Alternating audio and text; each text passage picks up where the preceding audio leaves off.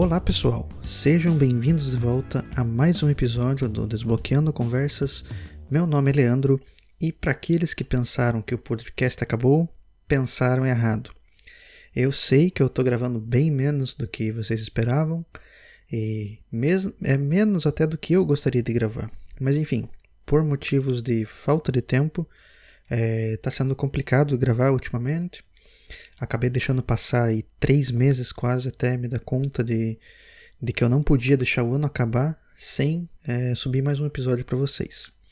E como eu tinha falado no último episódio, é, eu tenho agora um, um neném em casa e além disso eu não tirei férias do trabalho. Então meu dia a dia agora está bem corrido. Eu tenho que dar conta de aparecer no trabalho é, e ajudar em casa também com o nenê. E isso praticamente acabou com o meu tempo livre. Mas pelo lado bom, é, ano que vem eu vou poder ficar alguns meses de folga para poder aproveitar bem o tempo com, com a família. E para quem não sabe, é, na Suécia, os dois pais da criança juntos, é, eles têm direito a tirar um ano e meio de licença, que é dividido entre os dois pais, né? É, e no caso aqui, como só eu trabalho por enquanto, eu, se eu quiser, eu tenho direito a tirar um ano e meio de, de folga, de licença paternidade. E é isso que eu vou fazer, logicamente. Não vou tirar um ano e meio, óbvio. É muito tempo. Eu vou tirar aí alguns meses é, para ficar com a família no que vem. É, vou para o Brasil e tudo mais. Então, é, inclusive, já vou avisando que ano que vem talvez também fique baixa a atividade aí no podcast. Vocês já vão estar cientes que é por motivos familiares. Mas para quem quiser saber mais, um, mais sobre isso, sobre como funciona a so sociedade sueca em mais detalhes, é, talvez eu grave um episódio é, mais para frente falando só disso, como funciona essas coisas de benefício aqui, né? Que a Suécia é cheia dos tal do, dos benefícios. Mas para quem tiver curioso, eu também gravei é, contando sobre isso um pouco é, em parceria com o Irã do Ninguém Se Importa podcast onde a gente comparou lá a Suécia com a Suíça. Então, se vocês tiverem um pouco mais de curiosidade de saber como as coisas funcionam aqui, vocês podem dar uma olhada lá no podcast dele. Mas enfim, chega de lero-lero. Vocês estão aqui para escutar mesmo sobre o tema de hoje, né?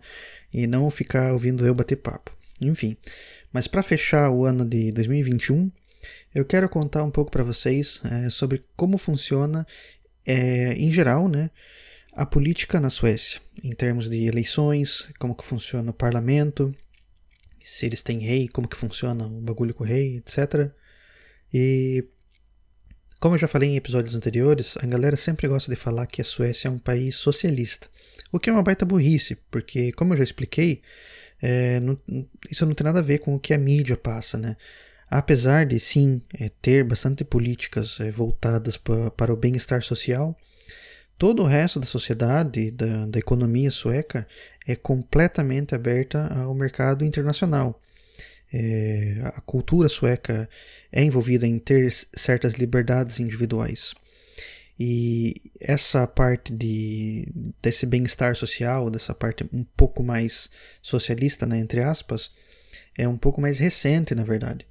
Porque a Suécia era bem liberal até o início da década de 90 e de lá para cá que eles é, começaram a mudar um pouco mais as políticas e fornecer mais é, ajuda para, o povo, né? entre aspas, ajuda com o custo da ajuda é, é, é, do próprio povo, né? A gente sabe que é, nada é de graça, os impostos são bastante altos, mas você vê de certa forma o retorno desses impostos, enfim. E isso é porque os sociais-democratas estão no poder já há bastante tempo mas, apesar de tudo isso, o equilíbrio entre os poderes aqui é, existe até, de certa forma, ao contrário do que a gente vê no Brasil, é, principalmente nos dias de hoje. Né? Mas, entrando mesmo a fundo é, no tópico de hoje, então, eu vou usar, lógico, a Suécia como exemplo para comparar como funciona o parlamentarismo em geral na Europa com o presidencialismo que existe no Brasil. Ou existe em teoria, né? Que na prática mesmo o que a gente vê é totalmente diferente disso. Aí depois que eu explicar mais ou menos como funciona esse parlamentarismo, aí eu vou, vou explicar como funciona em termos gerais é, o parlamento da União Europeia. Bom, a principal diferença é, entre o Brasil e a Suécia é que aqui não existe um presidente. Você não vota diretamente para um presidente, igual no Brasil. Aqui o que existe é um primeiro-ministro. Mas o que de fato é o tal do primeiro-ministro? Numa resposta curta, é, podemos dizer que o primeiro-ministro é o representante do governo para assuntos gerais do país, tanto internamente como externamente. Mas claro que eu vou entrar é, em mais detalhes sobre como tudo isso funciona. No Brasil, é, tem um representante que é o que é o presidente, né? E ele é votado diretamente pelo povo, como vocês sabem.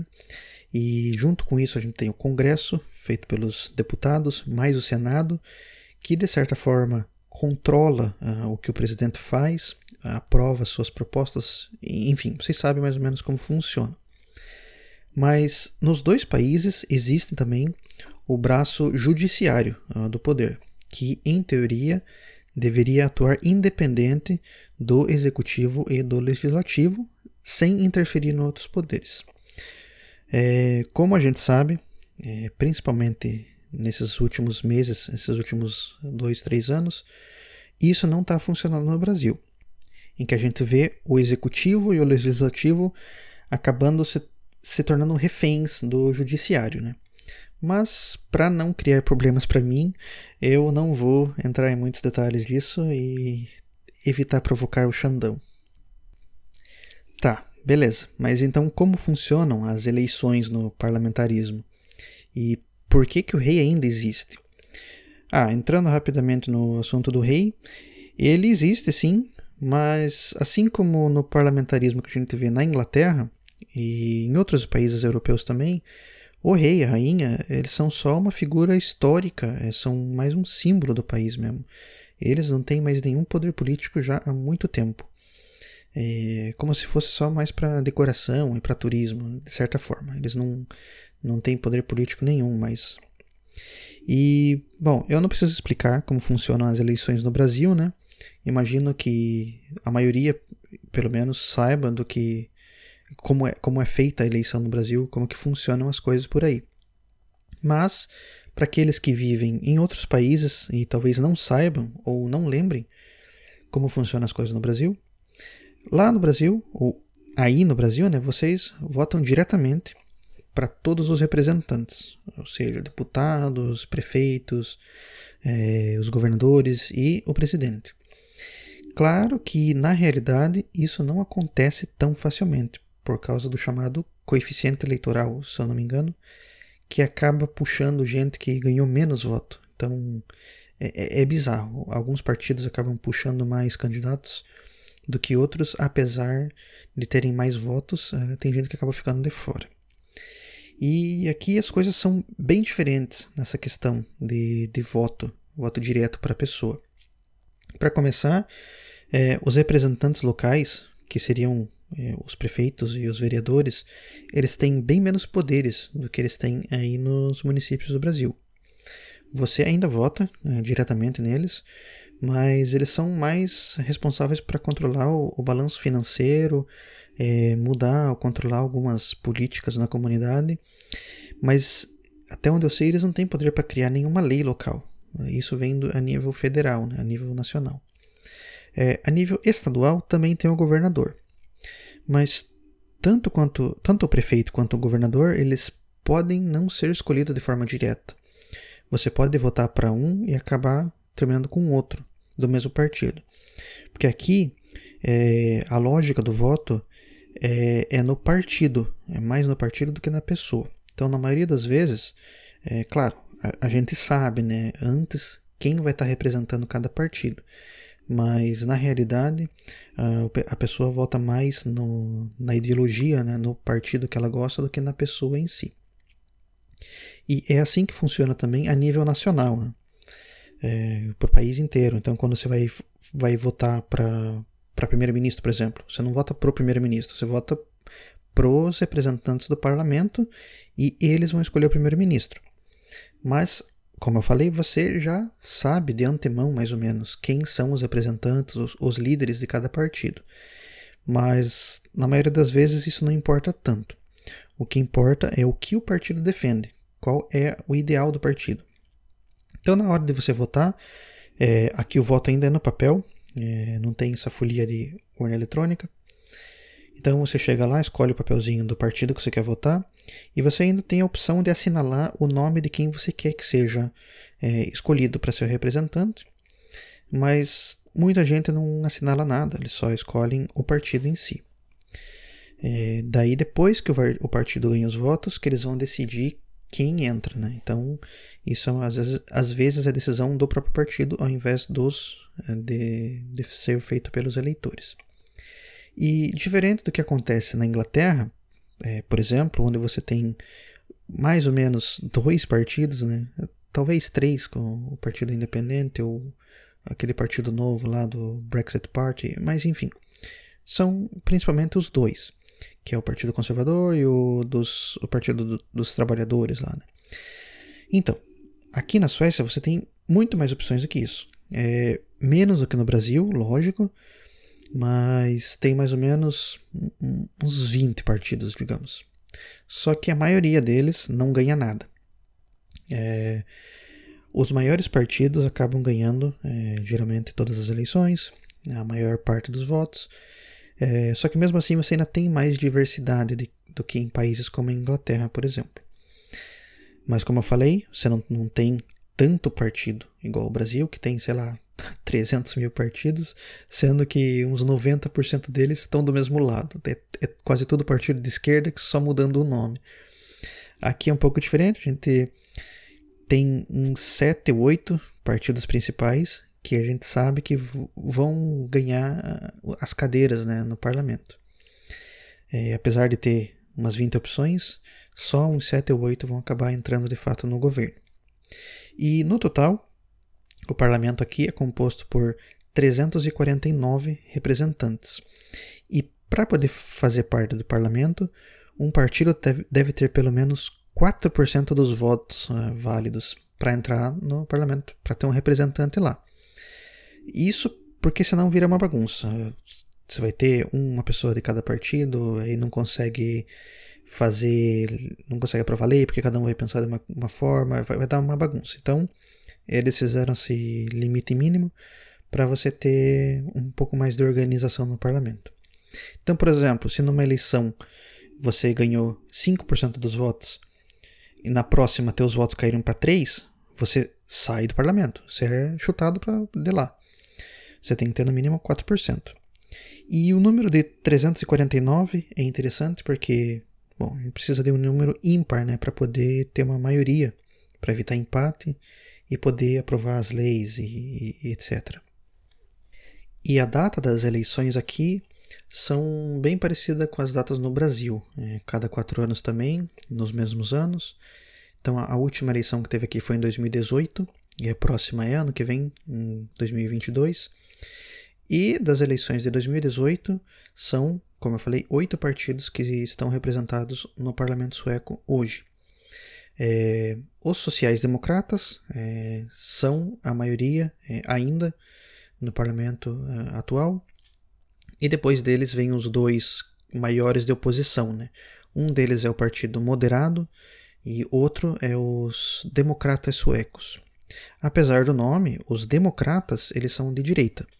É confuso, né? Porque nos Estados Unidos, por exemplo, os democratas são de esquerda e os democratas aqui são de direita. E são eles que dão uma segurada no, no progressismo que acontece aqui. E aí depois dele tem uns partidos menores também, como por exemplo o Partido do Centro, é, daí o Partido da Esquerda. E, e, sim, eles são chamados, são chamados assim mesmo. Esse é o nome dos partidos. É o Partido de Centro, Partido de Esquerda. Aí depois deles também tem os Democratas Cristãos, tipo o Eimael. Ei, ei, Eimael. não vou cantar essa música não. E aí, os dois menores partidos é, atuais são os liberais e o Partido Verde. Mas esses partidos menores aí, eles são bem pequenos comparado com os três principais ali, né? E os verdes, eles têm 4,5% dos votos e provavelmente vão acabar ficando fora depois das próximas eleições, graças a Deus. Mas então, dependendo da quantidade de votos, essas cadeiras é, no parlamento são distribuídas para o partido é, proporcionalmente aos votos que eles receberam. E a partir disso, é esperado que, que o maior partido tenha liberdade para tomar liderança e formar o governo que eles quiserem, né? É, nesse caso, se eles tiverem menos que 50% dos votos, eles têm que fazer uma coalizão. Se eles tiverem mais que 50% dos votos, aí não tem discussão, eles vão fazer o governo da forma que eles quiserem, escolher o primeiro-ministro e tudo bem.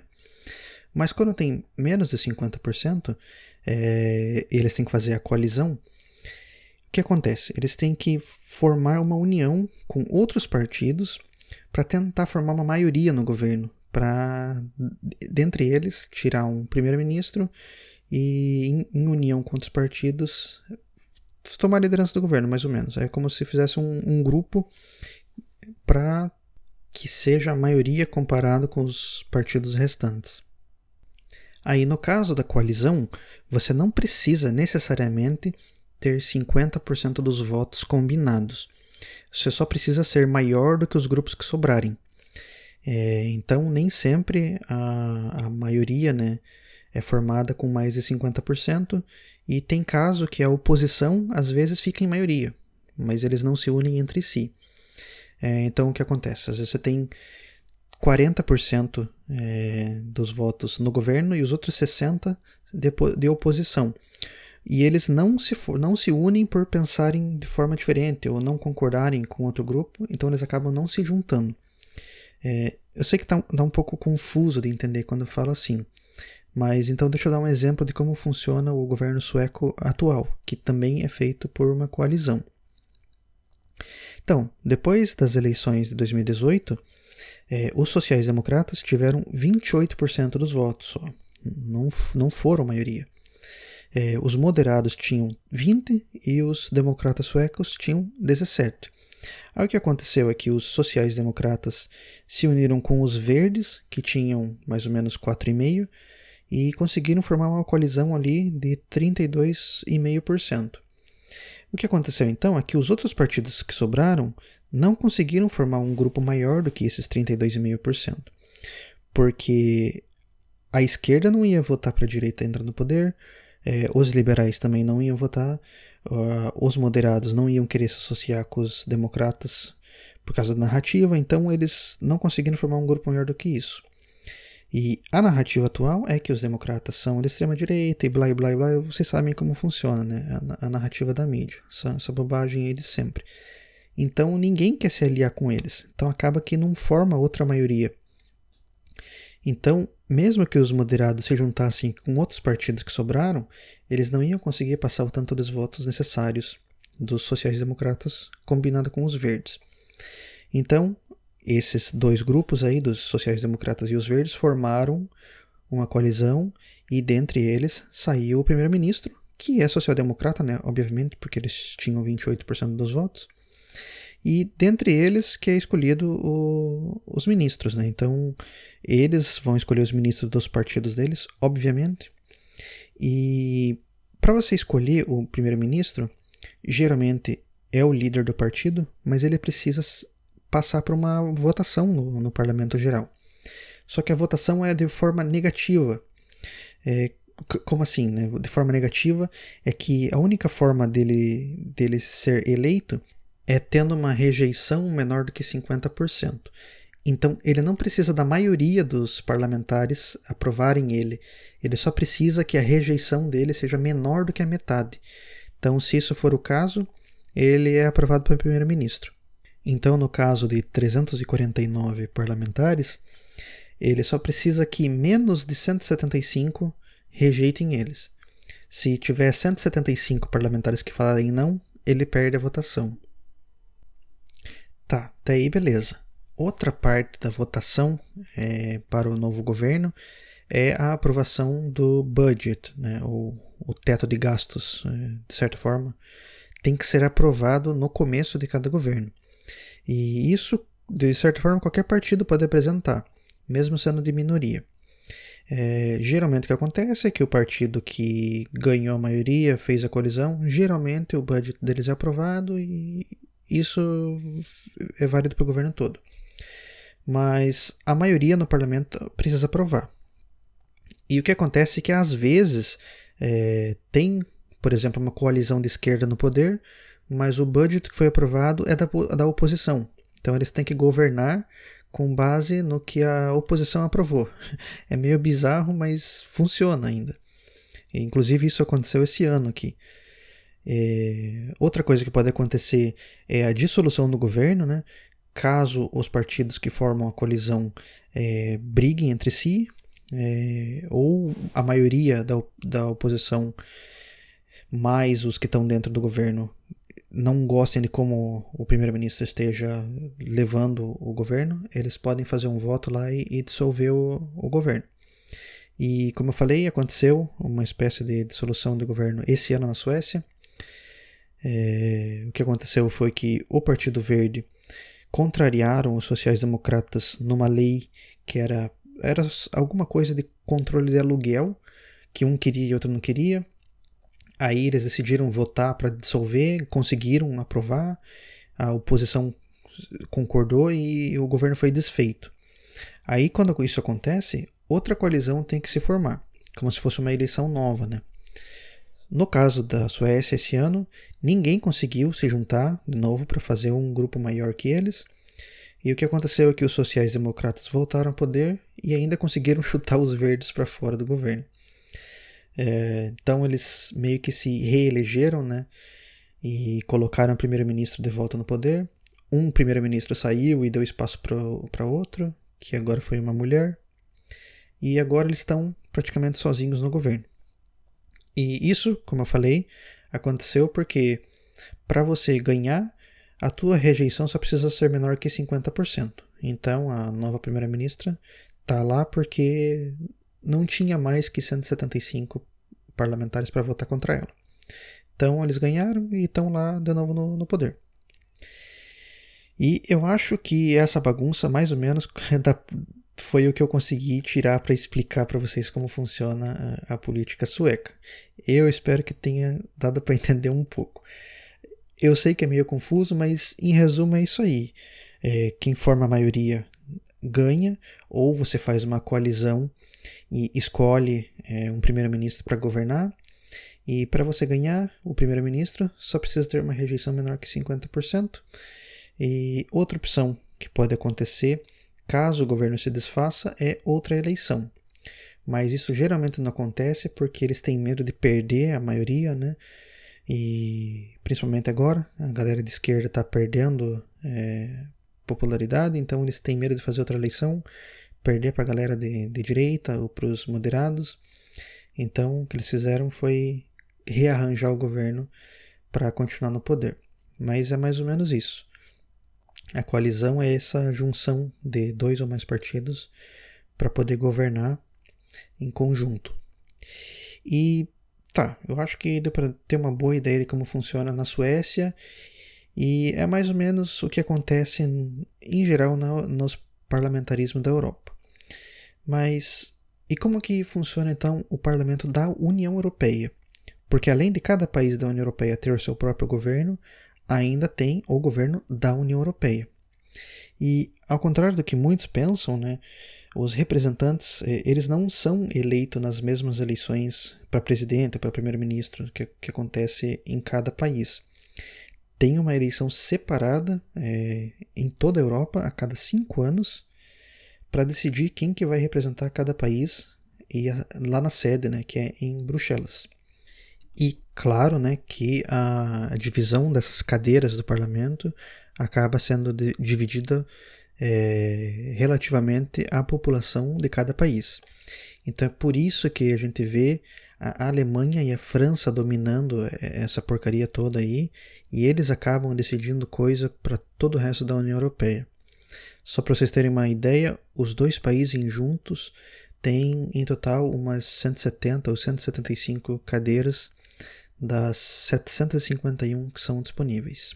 E sim, são 751 negros que uh, toda a população da Europa tem que sustentar lá de sanguessuga em, em Bruxelas. É um dos maiores, maiores parlamentos do mundo. Mas a Suécia tem, por exemplo, só 21 membros que estão lá representando o país. E daí, dependendo de, de, de quais partidos esses representantes fazem parte, eles se aliam lá dentro é, com outros parlamentares de outros países que têm o mesmo ideal que eles, né? Então acaba que lá no Parlamento Europeu é, acaba que se formam uns três ou quatro blocos é, grandes de, de, de, partidos. Geralmente né, os da esquerda, é, outros da direita, os liberais, os verdes e etc. E também sobra uma galerinha lá que não se alia com ninguém, ou é muito pequena, sei lá, um, uma galera independente, tem uns partidos meio comunista, outros partidos mais, mais conservador de fato, porque apesar desses caras de direita aí serem chamados de direita, a gente sabe que na realidade eles são bem mais é, liberais do que os conservadores que a gente esperaria. Né? Então, quando você vê aí na mídia que o bloco de direita na União Europeia é a maioria, não, se engane muito, porque é aquela direita meio meio meio esquerdizada. Mas isso só estou contando os membros eleitos, né? Porque toda a União Europeia tem umas sete partes, se eu não me engano. Tem os conselhos né, e comissões, é, tem a parte do judiciário, Banco Central. E claro que nesses conselhos e comissões mais é, superiores dentro da, da União Europeia tem os presidentes que representam, os primeiros ministros. Eles têm voz sim e representam a vontade de cada país. Mas e o que, que eles fazem lá então nesse parlamento europeu, né? É interessante falar que eles não têm poder de mandar nos países separadamente. Então, o que eles fazem lá são as leis mais gerais é, que governam toda a União Europeia, que fazem essas regulamentações, é, os tratados comerciais, tratados econômicos, enfim, eles que aprovam tudo lá no Parlamento Europeu. É, acabam controlando, em termos gerais, a política de toda a União Europeia, é, a cota de imposto, né, de contribuição de cada país, como é que vai funcionar as tarifas, imigração e tudo mais. Além disso, eles controlam também o Banco Central Europeu, é, que acaba controlando o euro. E então, de uma forma meio indireta, eles acabam decidindo é, o que um país pode ou não pode fazer nessa união. É, então, eles não precisam passar lei nacional para mandar no teu país. Eles podem mexer alguma coisa que afete a tua a tua troca econômica, por exemplo, o teu comércio. Então eles podem te mandar é, botar um milhão de refugiados no teu país, em troca de ter uma liberdade econômica. Eles podem fazer várias chantagens nesse, nesse, nesse tipo. E é até por isso que a gente vê bastante briga da União Europeia com os países do leste e do centro europeu, né? tipo a Polônia, a Hungria, a República Tcheca, que acabaram não aceitando nenhum refugiado e são sempre ameaçados a levar sanções é, da União Europeia. E é por essa e outras bagunças que o Reino Unido acabou voltando por sair da União Europeia, né? o famoso Brexit. Então, o que acontece? Que agora eles decidem tudo sozinho, tudo dentro do próprio país, eles podem fazer acordos externos sem influência é, da galera de Bruxelas, e é claro que eles ainda podem fazer comércio com os países europeus, tem eles podem fazer tratados bilaterais e tudo mais. Então, de certa forma, eles acabam ficando mais livres para fazer o que eles quiserem. E, bom, eu acho que é mais ou menos isso aí. É, acho que explica bem, mais ou menos, como funciona o tal do parlamentarismo, é, como que funciona nos países europeus ou na União Europeia como um todo. E é claro né, que cada país tem a sua particularidade, mas no geral eles funcionam de uma forma parecida com a outra. E quase não existe tanto presidente na Europa como a gente tem o presidente no Brasil ou na América do Sul, né? Claro que ainda tem uns, né? tem o presidente da França, o presidente de Portugal, por exemplo, mas a escolha do legislativo deles é de uma forma mais ou menos parecida com a da Suécia, onde você vota ali mais ou menos com base no partido que você quer e eles distribuem lá a, as cadeiras do parlamento. Então, o que difere principalmente do Brasil é, é que no Brasil é, a gente tem uma república presidencialista. E, e, aqui as repúblicas né, que existem, ou as monarquias, elas são parlamentaristas ou constitucionais, que no fim das, contas acabam funcionando de forma meio parecida. Mas a gente não vota diretamente para o presidente, como tem no Brasil. E eu acho que por isso é hoje, pessoal. Esse é o episódio de hoje, um pouco mais curto. É um tema mais leve, mais fácil de pesquisar. Por isso até que eu escolhi, porque tá complicado de tempo, então eu decidi fazer um negócio mais rápido. E foi um pouco voltado mais para geopolítica do que para história, que eu tenho que eu tenho feito ultimamente. Mas eu acredito que a maioria de vocês não fazia ideia de como funcionavam os governos por aqui, apesar de vocês verem muita coisa na mídia. Então, eu agradeço mais uma vez a todos vocês que ouviram até aqui. É, peço desculpas pelo sumiço, mas é justificável. Eu vou tentar voltar logo. É, eu nunca penso em abandonar o podcast, não. Sei que demora às vezes para lançar um episódio. E pelo menos antes de eu tirar aí a folga, a licença, quero fazer mais um episódio, ou dois talvez, que sejam pelo menos um pouco mais longo, é, com temas mais, mais pesados né, historicamente, igual eu fiz no começo desse ano. Mas esse foi um, um episódio um pouco mais, mais curto mais livre de pauta, é, mais fácil de gravar, então foi mais fácil de eu, de eu sentar hoje e conseguir gravar de uma forma mais rápida.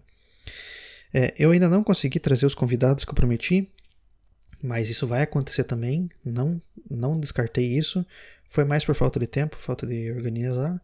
Mas em breve a gente vai ter uns convidados para discutir um pouco mais é, especificamente a história de alguns países. E mais uma vez, não se esqueçam de, de se inscrever, compartilhar o episódio pelo seu aplicativo de podcast preferido. Se quiserem falar comigo diretamente, é só mandar e-mail para o falecomdesbloqueia.hotmail.com Como eu sempre digo, eu respondo todo mundo que me manda e-mail por lá. Podem mandar sugestões, críticas, etc. E também, se quiserem, podem me seguir no Twitter. É, quando eu tenho episódio novo, eu geralmente solto lá também. É o arroba desbloqueando-c, o nome do usuário. E com isso, então, eu termino por aqui. Desejo a todos vocês uma ótima semana e nos ouvimos em breve.